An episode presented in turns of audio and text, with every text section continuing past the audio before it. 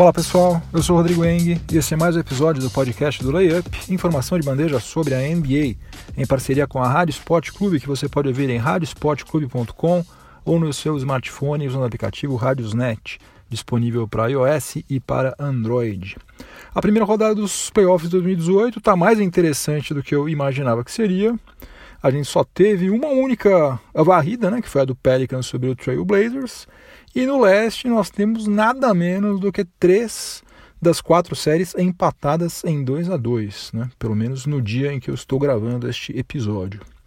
Então, vamos aqui aos assuntos do episódio número 73 do podcast do Layup. No primeiro período, eu vou falar sobre o Tom Maker, viu? Não é Tom Maker, não, é Tom Maker. O Milwaukee Bucks conseguiu fazer valer o seu mando de quadra nos jogos 13 e 4 e empatou a série contra o Boston Celtics e teve uma grande participação do Tom Maker nisso aí. Se não fosse por ele, não sei se essa série estaria empatada.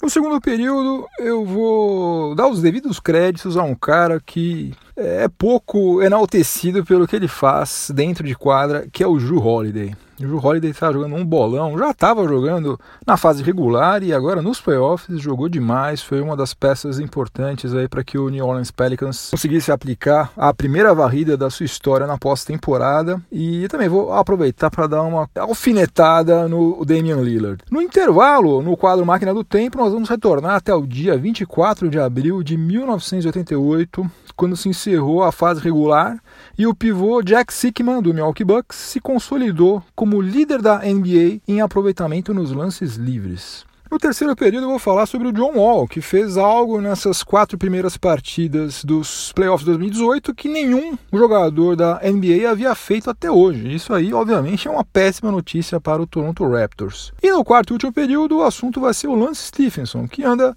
atrapalhando mais o próprio Indiana Pacers do que o adversário com as suas presepadas dentro de quadra. Então chega de delongas, vamos ao que interessa, o podcast do Layup está no ar.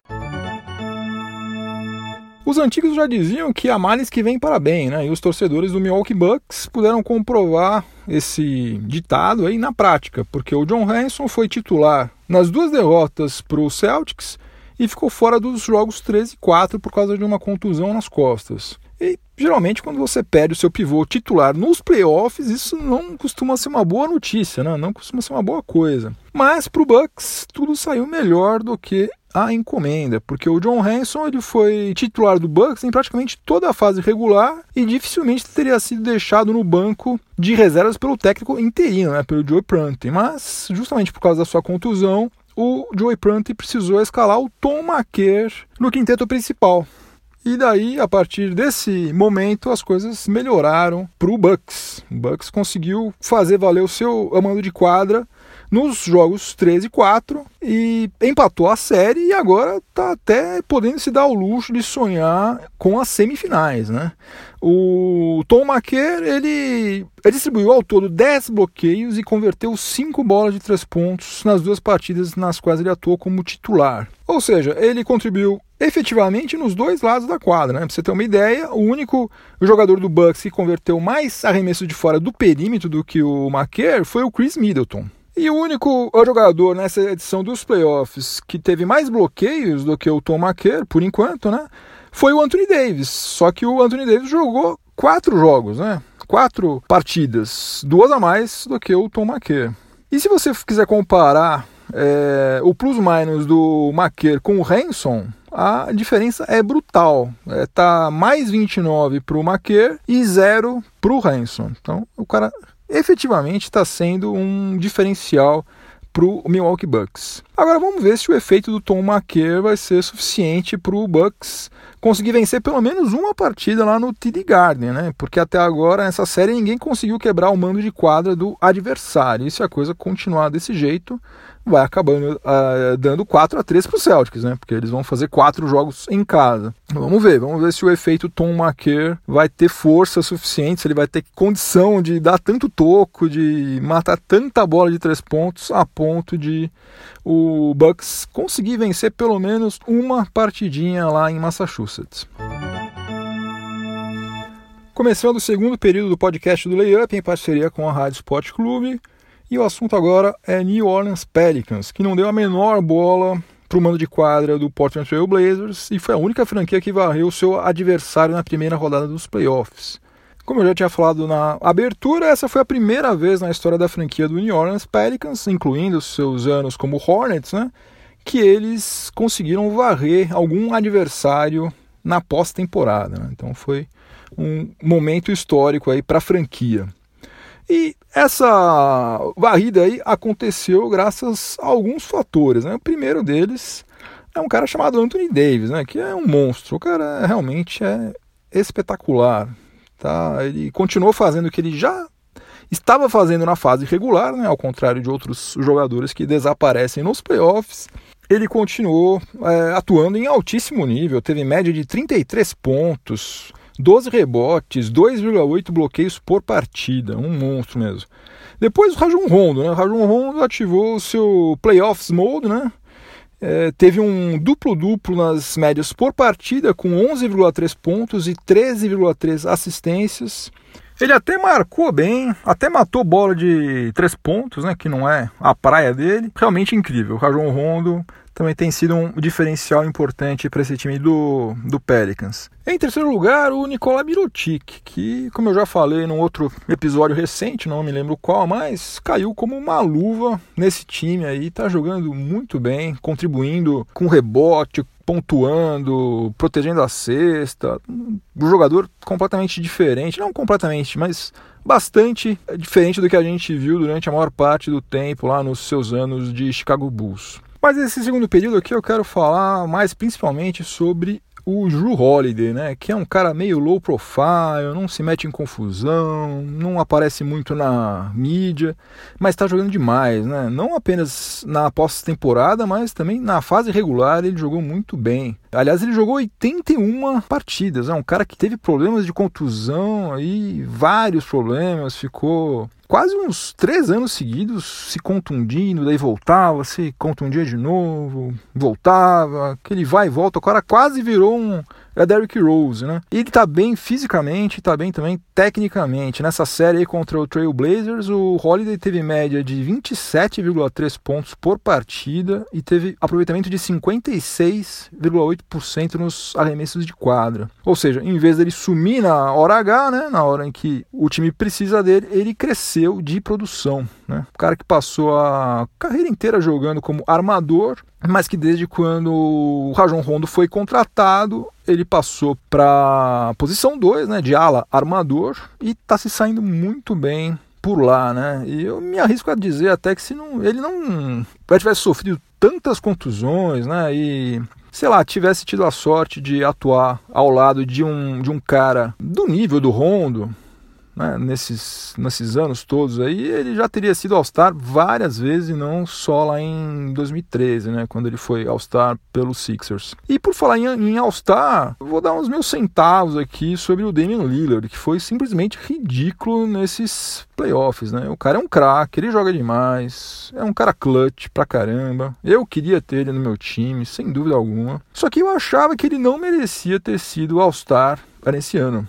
E é só a gente comparar os, os números dele na fase regular com os do próprio Holiday para ver que eu não estou viajando muito, não, não tô pegando no pé dele. É, é, fato, ele realmente não merecia. Aliás, como os dois tiveram exatamente 36 minutos em quadra é, de média, então dá para a gente comparar de uma forma justa o que cada um dos dois fez na fase regular. Então vamos lá. Aproveitamento em arremessos de quadra. O Damian Lillard teve 43,9%. O Ju Holiday teve 49,4%. Nos três pontos, Lillard foi melhor, 36,1% contra 33,7%.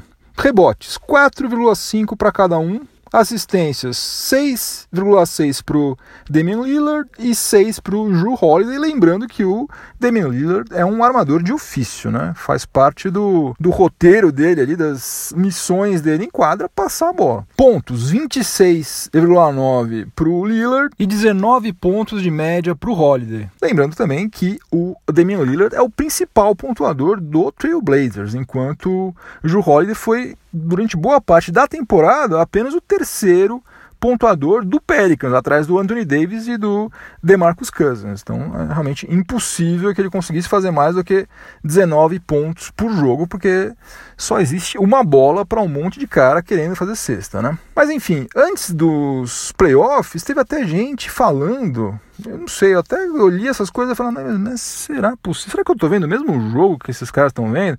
Gente falando que o Lillard deveria ter o seu nome considerado até para MVP eu pensei mesmo, será possível? Será que eu estou em alguma realidade paralela? Estou em outro universo e tal? Eu até vou repetir aqui. Os números do Damian Lillard. Ele teve aproveitamento de 43,9% nos arremessos de quadra, teve média de 4,5 rebotes e 6,6 assistências. Um cara que é armador. Se isso aí é, é o número de MVP, então eu desisto, eu vou acabar o podcast, eu vou fechar o site, não vou mais perder meu tempo me dedicando a falar sobre basquete, porque ainda mais numa temporada que teve LeBron James jogando o fino da bola, Anthony Davis, James Harden, alguém vem me falar que Damian Lillard com esses números aí tinha alguma condição de ser MVP. E o que ele fez depois na pós-temporada mostrou que realmente não tinha a menor condição, né?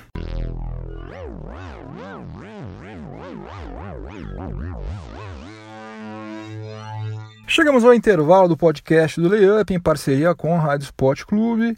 E aqui a gente tem aquele nosso quadro tradicional aqui da Máquina do Tempo. A gente vai voltar até uma data importante na história da NBA. E hoje o nosso destino é o dia 24 de abril de 1988, quando foi disputada a última rodada da fase regular e foram definidos os líderes da NBA na temporada 1987-88. O Jack Sickman, jogador do Milwaukee Bucks, que na época tinha 32 anos de idade, foi quem teve o melhor aproveitamento nas cobranças de lances livres daquela temporada. Ele fez 348 cobranças e converteu 321. Incrível, hein? O que representa um aproveitamento de 92,2%.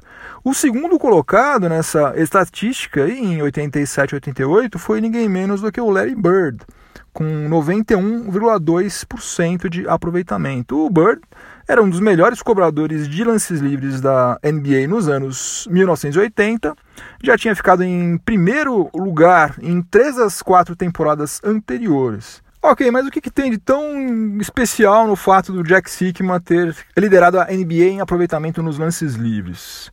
Bom, é o seguinte, até hoje ele é o único pivô de ofício na história da liga que teve o melhor aproveitamento em cobranças de lances livres em uma temporada. E oficialmente ele também é o jogador mais alto que já realizou esse feito. Ele media, e média ainda, né? A não ser que ele tenha encolhido, 2 metros e 11. E eu disse oficialmente porque o Kevin Durant liderou a NBA em aproveitamento de lances livres na temporada 2012 e 2013. E embora ele esteja listado com 2 metros e 6, ele mede no mínimo 2 metros e 11, né? A gente já percebeu isso até em 2016, né, nas Olimpíadas, quando ele estava ao lado lá do DeMarcus Cousins, deu para perceber nitidamente que o Duran não mede 2,6 metros de jeito nenhum. E aproveitando que a gente vê até aqui, né, até 1988, vale a pena a gente falar um pouquinho mais sobre o Jack Sikma, que foi um dos pioneiros nessa história do stretch five, né, aquele pivô que chuta de três pontos. Ele, principalmente a partir da temporada 1988-89, começou a arriscar muito mais de fora do perímetro e tinha um aproveitamento bem razoável para a época, né? O Sikma é um daqueles jogadores esquecidos, né, pelo Hall da Fama, né, porque ele foi campeão pelo Seattle Supersonics Sonics em 1979. Ele é um cara que sempre foi titular. Ele foi All-Star sete vezes consecutivas e ele encerrou a carreira dele com praticamente um duplo-duplo nas médias por partida é, 15,6 pontos e 9,8 rebotes. Ou seja, é um cara que poderia perfeitamente já estar no Hall da Fama há muito tempo, mas sei lá, não deve ser amigo, não deve fazer parte das patotas, não sei exatamente o que, que acontece com o Jack Sickman que até hoje não foi introduzido no Hall da Fama, mas também isso já é uma outra história. O que interessa aqui é o seguinte: no dia 24 de abril de 1988, Jack Sickman se tornou o jogador mais alto e único pivô a liderar a NBA em aproveitamento nos lances livres em uma temporada.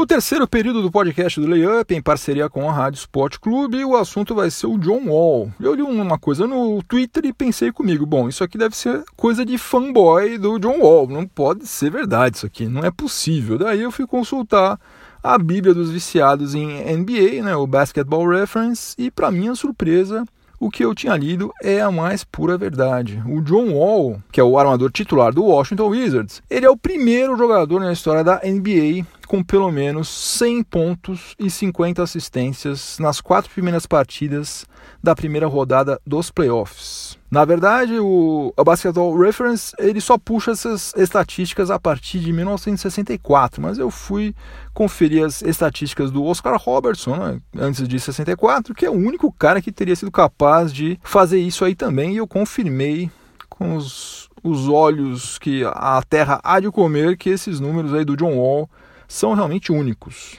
E as médias dele nesses quatro primeiros jogos aí também são impressionantes, obviamente, né? Se ele fez 100 pontos e 50 assistências em quatro jogos, obviamente também essas médias são incríveis. É 26,8 pontos, 13 assistências e também 2,8 roubos de bola. Ele está liderando por enquanto a NBA na pós-temporada em roubos de bola, 2,8. E o Washington Wizards confirmou seu mando de quadra nos jogos 13 e 4 e vai ter que vencer pelo menos uma vez lá em Toronto se ele quiser eliminar o Raptors. E como vocês se lembram, o Toronto Raptors fez a melhor campanha do leste, né?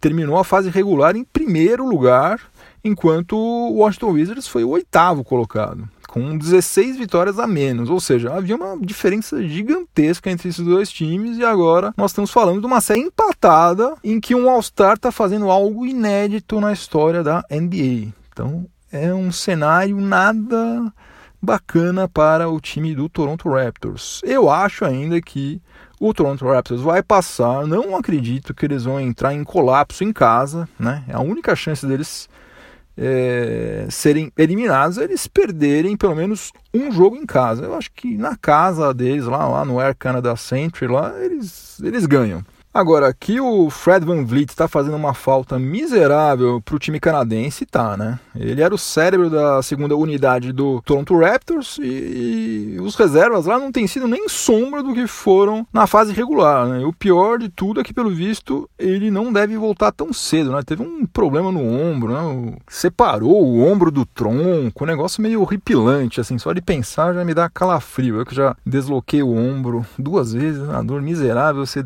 separar o ombro do tronco, eu não sei nem como é que funciona isso, não quero nem saber também. Mas enfim, se também o Toronto Raptors não conseguir passar da primeira fase, porque tá sem o Fred Van Vliet, daí realmente fecha tudo, vende a franquia, abre uma franquia de golfe, sei lá, porque não é possível, né? Agora, no jogo 4, o Raptors entrou exatamente naquela mesma dinâmica que já não deu certo várias vezes em outras edições dos playoffs. Isso é um negócio perigoso, né? Com tudo caindo nos ombros do DeMar DeRozan e do Kyle Lowry. Isso aí é preocupante demais, né? Porque se eles não conseguirem reproduzir aquele estilo de jogo solidário, né, que eles estavam fazendo durante a fase regular, passando a bola, fazendo assistência e tal, e o John Wall ainda jogando desse jeito, putz, aí, olha, realmente, sei lá, pode acontecer uma verdadeira tragédia canadense já na primeira rodada dos playoffs. No quarto e último período do podcast do Layup, em parceria com a Rádio Sport Clube, eu vou falar um pouquinho sobre o Lance Stephenson, o alarmador do Indiana Pacers. Eu confesso que eu não sei absolutamente nada sobre a vida do Lance Stephenson fora das quadras e também confesso que eu não tenho interesse nenhum em me aprofundar nesse assunto aí. Mas jogando basquete eu admito que eu me divirto bastante até com as charopadas que ele faz, algumas voluntárias, outras não, né? E essa história dele ficar tentando entrar na cabeça do LeBron James, eu já acho engraçado já desde o começo, né? A premissa disso tudo já é hilária, né? Porque existe um abismo tão grande entre eles, né? Tecnicamente, também de quilometragem na pós-temporada. O LeBron já jogou não sei quantas pós-temporadas, já não sei quantas finais. Lance Stephenson é um nada perto dele, né? Sei lá, eu acho tudo isso aí realmente hilário. Ele até conseguiu cavar uma falta técnica do LeBron James nesse jogo 4 aí, mas de resultado prático, ele não rendeu absolutamente nada de bom para o Pacers. E eu não vou nem entrar no mérito, né? Se seria o caso de a gente ter que ficar vendo essas provocações que parece coisa de pré-adolescente em playoffs da NBA, né? Mas, de toda maneira, eu acho que é muita energia gasta nesse esquema, né? Num esquema meio dick vigarista, né? Sem retorno que justifique isso, né? Agora, se ele quer fazer isso, se o técnico dele tá ok com isso também, deixa ele, ah, vai lá, faz o que você quiser, apurrinha o LeBron James, faz um escarcel lá, tudo bem, faz parte do jogo, ele pode fazer isso. Vai tomar técnica se for o caso, vai tomar falta, vai, enfim, prejudicar o time, mas enfim, se tá todo mundo ok com isso, beleza, vai lá, amigão, continua fazendo isso aí. Para alguém ser campeão da NBA precisa passar por muita coisa, né? Muitos desafios, dificuldades, adversidades, né? LeBron James estava perdendo as finais lá em 2016 por 3 a 1 virou, né? Não é bolinho. Se essas abobrinhas aí do Lance Stephenson forem tão incômodas a ponto de que você não consiga jogar, né? Você fique, nossa, é uma pedra no sapato tão doída aqui que, nossa, eu não vou conseguir ganhar o jogo porque o Lance Stephenson assoprou na minha orelha. Ah, daí realmente esquece, desiste, vai fazer outra coisa da vida, porque NBA não é para você, né? Só lembrar que nos anos 70, 80 e até nos anos 90 é, tinha coisa muito pior do que Lance Stephenson soprando, irritando, tal. a coisa era bem mais pesada do que um soprinho. Agora, o que deve irritar bastante os torcedores do Pacers é que, tirando os arremessos de três pontos, né, que ele é uma negação, ele sabe jogar basquete. Né? Se ele se focasse um pouco mais em jogar mesmo, né, principalmente no setor ofensivo, né, que ele consegue colocar a bola dentro da cesta, marcar já não é também muito a praia dele, mas pontuar ele consegue, ele poderia contribuir mais se ele focasse realmente em jogar. O problema é que ele parece estar mais preocupado em fazer coisas meio malucas do que em jogar, né? Ele tem causado mais estrago pro próprio Indiana Pacers do que pro adversário. Nesse jogo 4 aí, ele cometeu um turnover bizarro, saiu andando com a bola nas mãos, né? coisa patética, mesma coisa que o Westbrook fez, acho que na temporada passada. Comete umas faltas infantis, é... toma umas decisões também malucas, arremessa umas bolas assim que não tem menor necessidade, na hora errada, do lugar errado, tudo errado. Sabe, é o tipo do cara que se eu fosse técnico, nossa, no final da partida esse cara não ia estar em quadra nunca. Ó, amigo, você vai jogar até no máximo quando tiver faltando seis minutos para acabar o jogo. Na reta final do jogo você não vai estar em quadra nunca. Claro que eu não ia falar isso para ele, mas não ia pôr um cara desse em quadra. Né? Porque o cara pode comprometer tudo, ele faz umas coisas absurdas. Agora, depois de tudo isso que eu falei, só falta o Lance Stephenson converter o game winner no jogo 5 e no 6. Imagina só, classifica o Pacers com dois game winners só para calar minha boca. Fim de jogo, não tem prorrogação. Falando em Game Winner, eu converti o meu aqui. Não sei se o Lance Stephenson vai converter o dele, mas o meu já está garantido. Acabou mais um episódio do podcast do Layup. Se você estiver ouvindo em alguma plataforma, é, aproveite para avaliar positivamente o podcast do Layup e me dar uma força. Se você estiver ouvindo na Rádio Sport Clube, fique sintonizado por aí que vem mais informação esportiva de qualidade na sequência. Boa semana para todo mundo, bons playoffs, até a próxima, um abração, tchau, tchau.